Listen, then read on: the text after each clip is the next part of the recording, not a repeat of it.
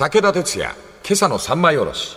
おはようございます。武田哲也です。おはようございます。水谷香奈です。まな板の上は帯とたすきが乗っているわけでございまして、皆さん方のお耳には少し苦く感じられたり、酸っぱく感じられたりするような本2冊でございます。あえてご披露紹介しているということでありますんで、はい。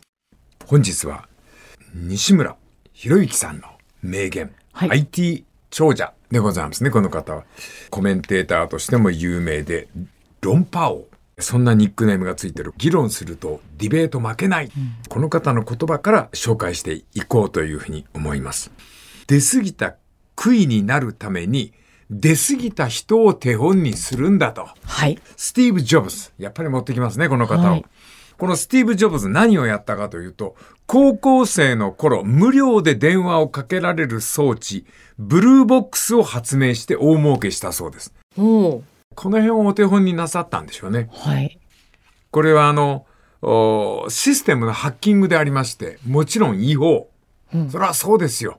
お金かけずに電話かけられるわけですから。はい。なんかやってなかった？そんな悪いこと。ホテルの電話で。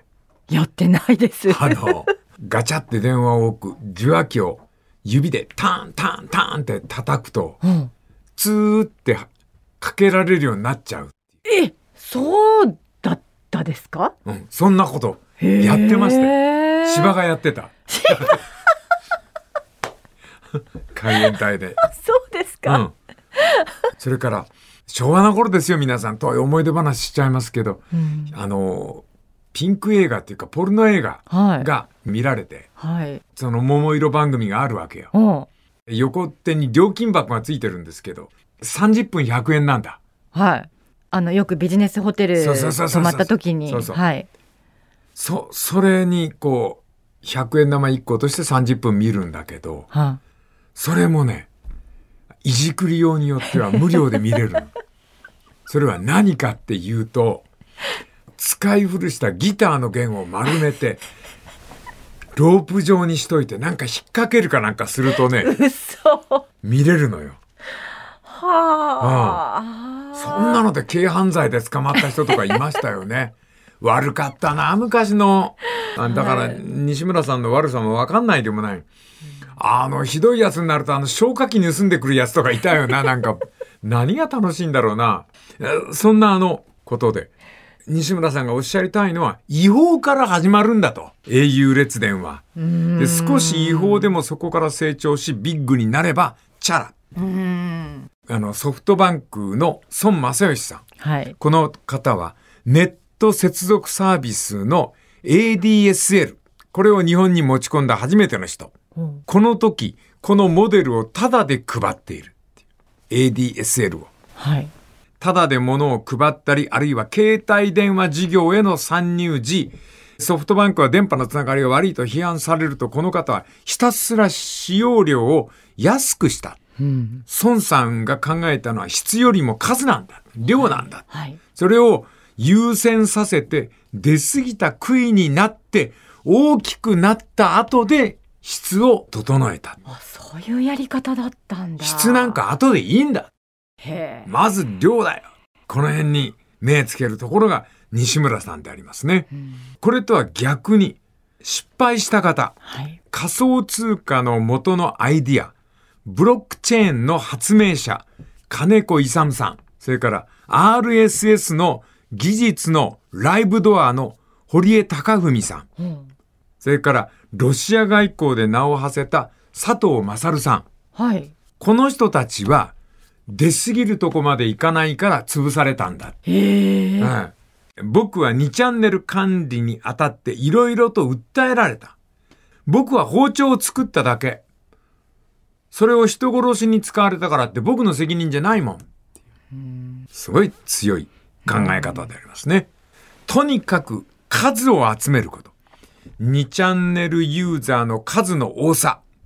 これで自分は出過ぎた杭になれたんだというふうに胸を張ってらっしゃるわけであります。はい。偉いよね。まあ、偉いっていうか割り切ってますね。かなさんはあれしてください。はい。逆らってください。ね。はい。え今回はですね、少し味の違うものを3枚におろして皆さんに珍味を楽しんでいただこうという思考でございます。えーそれはその人の個性に裏打ちされた生き方で発行した言葉でございました。これは珍味でございますんで。東子さん行きましょうか、今度はね。はい何しろ、老いるというのは初めての経験だから、一生の中でも大事な経験よ。年をとって初めて得られる貴重な面もあるの。若さは謳歌するものよ。でもね、賛美されるもんじゃない。若いうちは考えられなかった。それが老いて初めて考えられる。やっぱり人生長生きしないとね。人の生き方に決まりはないの。どんな風に生きてもよし。人という不思議なものに生まれてきて、不思議の大きさで世の中を見る。よく見てごらんなさい。何もかも不思議よ。これ素直に入ってきますね。そうなんですはい。あの、トコさんの言葉、引っかかる時と、素直にストーンとうん入ってくる時と、うん若いうちは考えられなかった。それが老いて初めて考えられるようになる。やっぱり長生きしないとね、なんてのは、じんときますよ。この続きまた明日のまな板の上で武田鉄矢今朝の三枚おろしおはようございます。武田哲也です。おはようございます。水谷香奈です。帯とたすきということで、長くても短くても困るという、その両者でございますが、まず、女性美術家、芸術家でございます。篠田東光さん。そして、1976年生まれ、40代半ば、西村博之さん。2チャンネルの管理者、IT 長者でございますね、この方は。この方の言葉から、昨日とは対照的に始めたいと思います。はい。西村さん、こんなことをおっしゃっております。人の世で人と関わりを持つならば、まず、言ってはいけないことを言う。え？具体的にどういうことだろう？うまくいくかどうかっていうことを相談された。はい。その人に向かって、まずはっきり言うことは失敗しますよ。うねんそれをまず言う。うん無責任な人はうまくいきますよとかって言うけど、間違っていれば後で謝ればいいだけじゃないか。だからまず失敗から語れ。うん逆張りで考える。うんこの西村さんにものすごく印象的なシーンがあって、はい。それで西村さんの本を買ったんですよ。ほこの人はあの、爆笑問題のサンデージャポンという、あの、ニュースをソースにしといて、バラエティ風にあの読み解くというトーク番組があるんですけど、そのコメンテーターで論破王ということで出演しておられる。その私が見てた時は、あの、ある大学の学長さんが脱税をなさって、はいものすごくあの世間が騒いだ。で、サンデージャポンはあのエンターテイメントを目指しておりますから、コメンテーターもアイドルコメンテーターとかいるわけですよ。う。はい。で、その子が、あのーどんな風に思います？振られたわけよ。はい。それはアイドルが可愛らしい声で、脱税して逮捕されるなんて、日大に憧れて入学した人を悲しませるだけだから、学長さんには反省してほしいです。この発言を受けて、西村さんが、待って、日大に憧れて入る人なんかいませんよ。おおっしゃったんですね。それは身も蓋もない言い方でしてね。まあ、日大に入りたくて入った人もそれはいらっしゃると思いますしいらっしゃるんですけど、この西村さんの一言っていうのは、このサンデージャポンの中ではかなり名物で炎上というか火を巻き起こして、この日大発言の時も、え、太田さん日大だったよね？あ、そうです。はい。爆笑問題の前で日大のことは言わない方がいいんじゃないかね ど。うなんだろう。そこまで気にしてらっしゃら気ないんにしてらっしゃ。らないんだ、はい気にしないところが西村さんの値打ちだろうね。それから、この間、この人、西村さん、あの、杉浦太蔵さんと大喧嘩してたな。あ、そうですか。うん。何で？西村さん、パリにおられたのよ。はい。で、パリの感染者対策が優れているんですって。コロナ対策って。その当時、確かね、日本が100人前後ぐらいだったかな、陽性者が。それぐらいの時期だった。はい。100人ぐらいの陽性者が出るっていう日本のことを西村さんが日本はダメなんですよって笑ったのよ。うんうん。だ太蔵さんが珍しく怒って、おうその時にパリが一日ね、10万人ぐらい出てるんだ。ほパリに憧れてんのわかるけど、100人出てる年と10万人出てる年比べて、100人出てる年の貿易体制がなってないなんて、どこ見て言ってんだう。うんうんうんうん。でもなんか、西村さんの興奮もわかるよね。パリだから。どうなんだろうな。あなんかね、そんな風にしてこう、発言が絶えず言ってはいけないっていうところに行くところうんに、うん西村さんの値打ちがあるんでありますね。はい。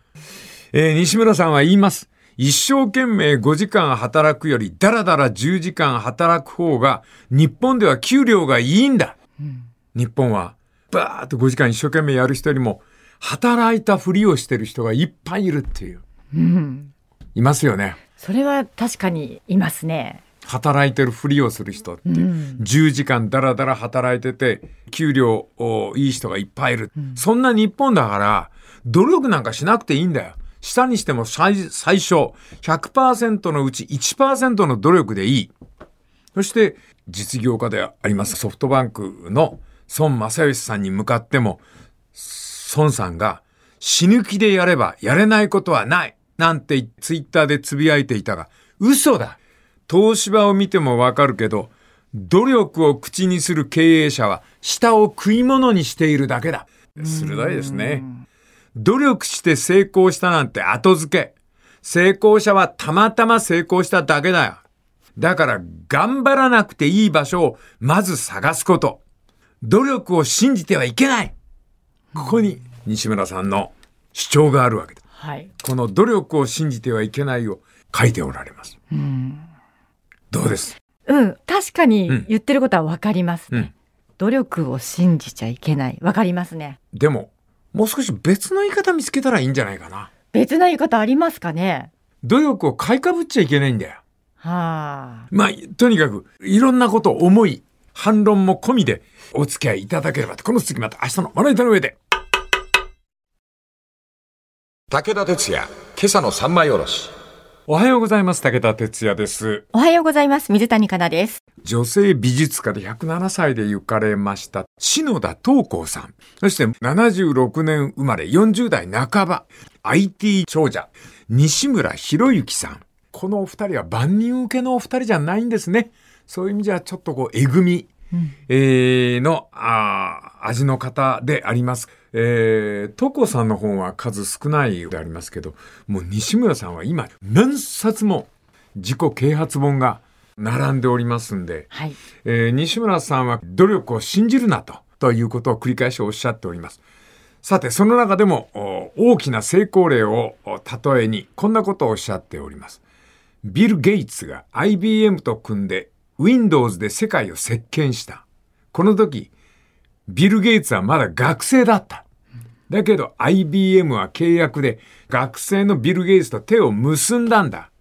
相手が大学生でも信用するのがアメリカの企業の風土なんだ。それに比べて日本なんか最低だ。大企業しか信じない日本の風土。この風土が世界を席巻することは絶対ない。僕は断言するよ。世界にたまたまが見つかる場所を見つけて行け。大企業なんか信用しないで、たまたまが見つかる場所を探しに行け。こうおっしゃっております。はい。この西村さんの言葉というのはかなりえぐい味だと思うんです。もう文章もつっけんどんですしね。はい。ちょっとこう悪ぶったところがありますんで。うんだからそのなんかえぐい味なんで売りにくい味ではあるんでありますけどもこの苦酸っぱい味というのが私これ現代の味でもあると思うんですよ。ほストレートに甘いとか辛いとかっていうのではもう売れないんでありますね。んだってテレビのバラエティで取り上げる食品ほとんど激辛ですよ。う激辛？うん。うん。最近の若い芸人さんたちは大変で激辛のなんか食わされてるな。ああ、多いですね。多いですよ。それとバカ盛り？ああ、多いです洗ね。面器いっぱいうどんとかね。ローストビーフ丼とかね。そうそうそうそうそう。あるある。とにかくもう、その、明日の体調がおかしくなりそうなものを、そんなことでこう、画面作り、番組作りしてるわけで、はいそれを繰り返してるということは、やっぱ数字がいいんでしょうね。そうなんですかね。でそんなことを考えるとこの2冊をあえてこのラジオ番組で取り上げてみることも大事ではなかろうかとはい。いうふうに思ってやってみたわけでございます。はい。まずいね。もうまとめに入っておりますね。今日まだ水曜日ですけど、ね大丈夫ですか？ちょっと飛ばしすぎたよな。うん。でも、うんあと、ひろゆきさんのおっしゃっていた、うん努力を信じちゃいけないよっていうのと、うん。えー哲也さんがもうちょっと言葉変えよう。うん。努力を買いかぶっちゃいけないよって、うんうんうん同じこと言ってるかもしれないけど、やっぱり努力を信じちゃいけないよっていう方が、え？って思うので、それはもうひろゆきさんの手法ですよね。言葉の使い方のうまさだろうね。うんうんやっぱりあの自己啓発本書くっていうのはそういう言葉遣いのできる人じゃないとはい。もしかするとダメなのかもしれない、少し人の心に反発をうん。引き起こすような文章が書けないと、あるいはそういう物言いができる人でないとはい。なんかもうあのスマートフォン見て自分の名前が出てきたりなんかすっちゃんはい。ドキドキするもんな。えっ、と、哲也さんもたまにね、と時々ね、えっと、武田鉄矢のコメントみたいな感じで、こんなこと言ったって炎ね。上することがあるんですよ。もうはい。年取るとダメねもうドキドキしちゃうやっぱり気にしますするのよ私がすっごい肝っ玉小さいの。気にしない方がいいんですけどね、しちゃいますか。する。あうんやっぱり肝っ玉が小さいんだろうね。あー。あれはだってネットに上がってうん。こそそうだろうね。の商,、商売というかなんぼっていうかね。炎上させて喜ぶっていうのははい。全然ない、そうですうか。ん。うん。まあだからそういう意味ではあの IT とかネットに向いてないのよ。うん以上ってやつだなはい。さあ、東光さんの人生観の、これもう最後の言葉になりますが、行きましょうかね。はい東光さんの人生観であります。最晩年にこんなことをおっしゃっております。私はね、もう自然の一部なの。雪が降った。雨が降った。それと同じなのよ、私は。うーん。私というものの存在がどうこうじゃないの。この世の一つの現象が私なの。なんでもないのよ。晴れた。曇った。私だ。それはね、お天気と同じこと。お拍手が出ましたね。いやこれはもう達観されてるんですね。あーえこういう何気ない言葉って、こう、間合いがいいとジーンと染みてきますよえね。はい。このお天気と同じっていう言葉は魅力的ですうよね。ん。それで、あの、歌ができたりして、はい。明日天気になれっていう歌ができて。えなんかどっかで聞いたようなタイトルですけれどその締めくくりの文句が、私がいなくなっても、明日天気になれ。いいんじゃないですか。丸が出ましたね、今。申し訳ございません。まとめにかかっちゃまずい曜日なんで、いやいいです。引っ張りにかかりました。申し訳ございません。はい。それでは皆さんの明日をお祈りつつ、はい、この続きまた明日のまな板の上で。武田鉄矢、今朝の三枚おろし。おはようございます。武田哲也です。おはようございます。水谷香奈です。今週まな板の上帯とたすきでございますなんて言いますか苦酸っぱい味の本2冊まとめて1冊は107歳で行かれた女性美術家篠田東光さん。これでおしまい。講談社。そしてもう1冊がインターネットの中で生きる西村博之さん。1%の努力2冊をという。はい。あの、ここんなことは私が言うことではないんでありますが、ちょっと2冊とも癖の強い本でありまして、片方は老成した107歳で行かれた女性芸術家の言葉集であります。もう1冊は今2チャンネルの管理をやりつつ、ネットの中で新しいムーブメントを起こす、まあ現代の一種ヒーローなんでありましょうかね。西村さんという方を取り上げております。通称は、あひろゆきさん。はい。申し訳ない西村さんどうもひろゆきって言いにくくてああ、そうですか。なんでかというと、うん可愛がってる甥い子の名前がひろゆきって言うもんでそうなんですね。重なると使いにくいのが、はいひろゆきって言うたんびに親戚の男の子の顔が浮かんでくるもんでありますから、はい西村さんで通させていただきましたが個性的な、うんあるいは癖の強い方で、えーございます。えー、さて、言葉でございますけども、その、東光さん。女性芸術家の言葉を挙げてみましょう。どうでもいいやと自然の成り行きに任せる。でなければ長生きなんかできませんよ。大抵のことはね、ああ、そうですかで済んじゃうの。人は自然というものの前では無力で、結局は自然を受け止めて生きてゆくのがいいの。人間はちっぽけなものよ。吹く風一つ止めることもできないし、風を吹かすことだってできないんだから。人はあらゆることをしないと何もしないことが徳の至れりだということがわからないの。そんな風にできているのよ。いいでしょ？ちょっと今のは難しかったな。難しかった？何が難しかった、え、もう一回、もう一回お願いします。何もしないこと？はい。えっと、あの、人間っていうのは矛盾してる生き物なんだって。うん。で、いろんなことをやってみないと、何もしないことの素晴らしさがわからないのよ。ああ、そういうことか。はい、はい。一番いいことは何もしないこと。それが一番優れているんだけども、うん何もしないことの素晴らしさを知るためには、うんあらゆることをやらないとあわからないのっていう、あ、よくわかりました。なんか食い込んでくる言言葉ですね。うんうん。面白いよね。それは、えっ、と、うん幸せであることを感じるためには、不幸せも感じてないとわからないよ、幸せっていうのは、と通じる感じですかね。そうそうそう。あの、人間の幸せっていうのは、今不幸せじゃないなと思ったことが幸せであって、はっきり幸せって手応えを感じて握りしめるものは幸せにはないんじゃないか。深い感じがしまいやすね。俺らはステージやるでしょもはいうちょっとね、あの、あの、限られたステージしかできてないんだけど、今年の上半期も。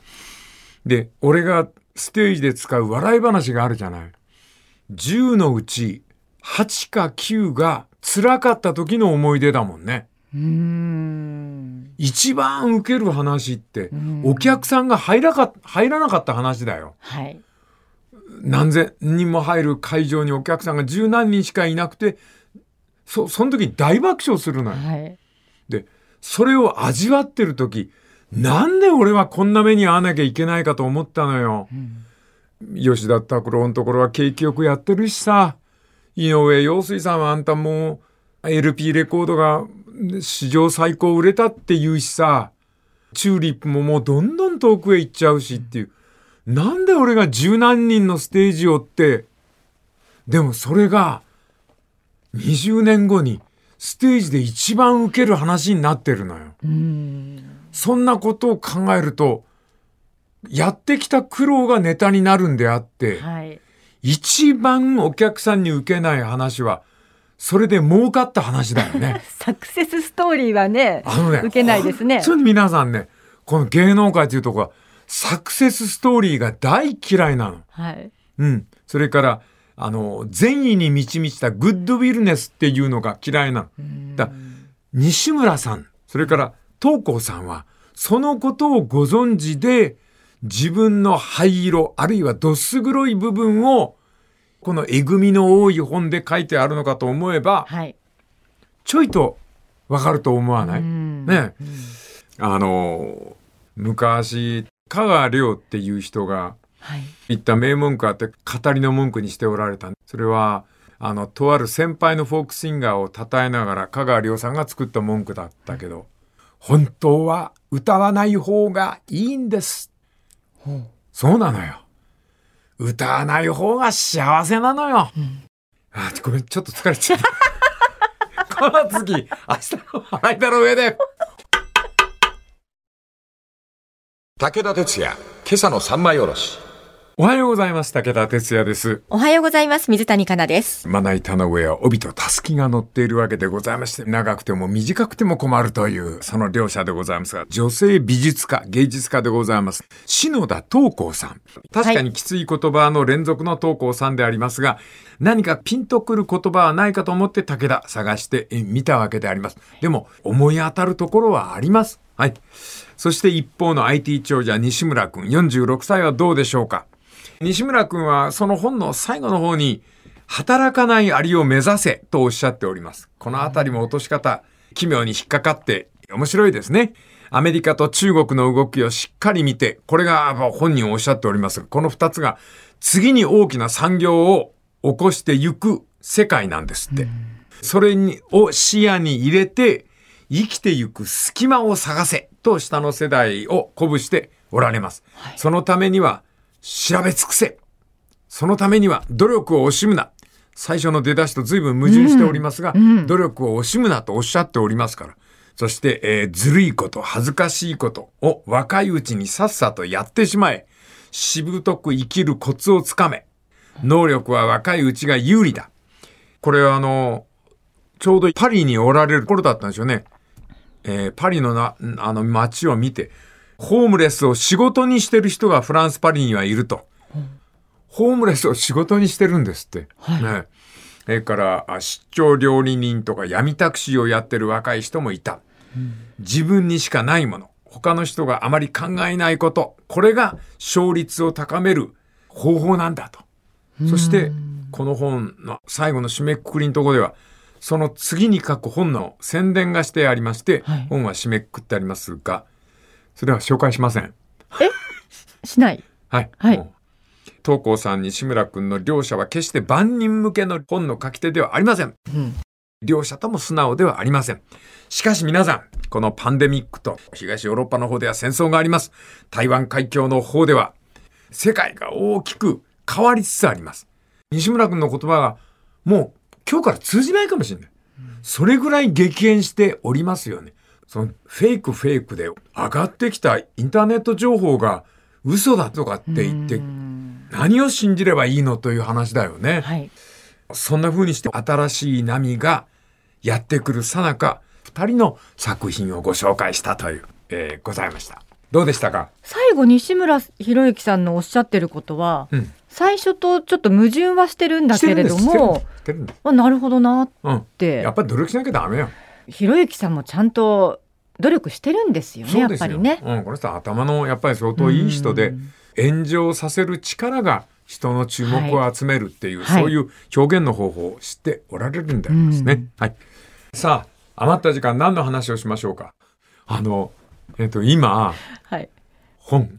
な何の本？これがね、いやベストセラーになって直木賞取った本だから、小説？